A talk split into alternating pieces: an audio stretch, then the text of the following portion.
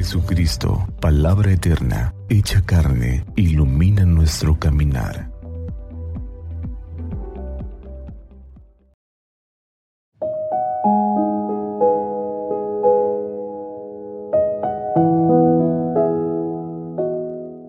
Jueves 6 de abril de la Semana Santa. Del Evangelio según San Juan, capítulo 13 versículos del 1 al 15. Antes de la fiesta de la Pascua, sabiendo Jesús que había llegado la hora de pasar de este mundo al Padre, y habiendo amado a los suyos que estaban en el mundo, los amó hasta el extremo.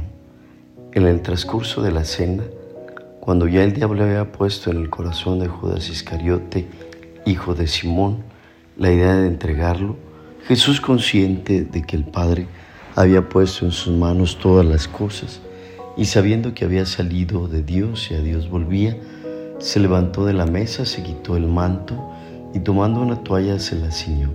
Luego echó agua en una jofaina y se puso a lavarle los pies a los discípulos y a secárselos con la toalla que se había ceñido. Cuando llegó a Simón Pedro, éste le dijo, Señor, ¿vas a lavarme tú a mí los pies?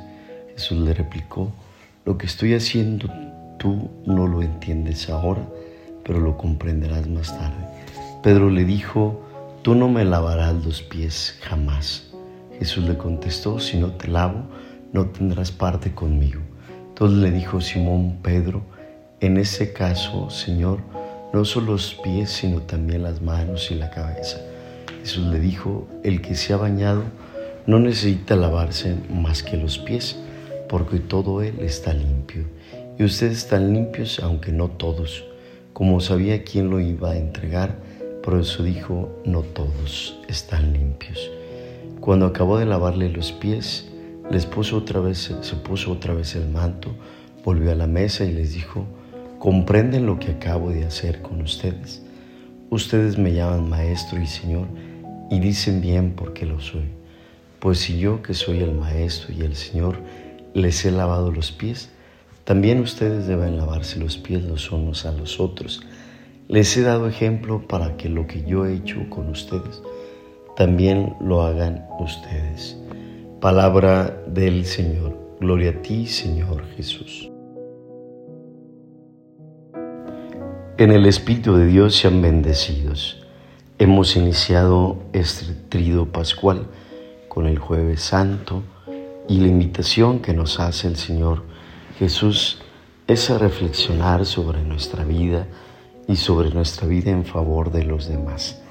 Particularmente nos invita el Evangelio de hoy, comprenden lo que yo acabo de hacer, que no es sino una interpelación a saber que más allá de las ideas, de los conceptos de nuestra fe, está nuestra vida al servicio de los demás, al servicio de una iglesia y una sociedad más humana y justa, donde sepamos no ser insensibles, indiferentes ante lo que acontece a nuestro alrededor, sobre todo a las necesidades de aquellos más vulnerables en nuestras comunidades, en nuestra sociedad.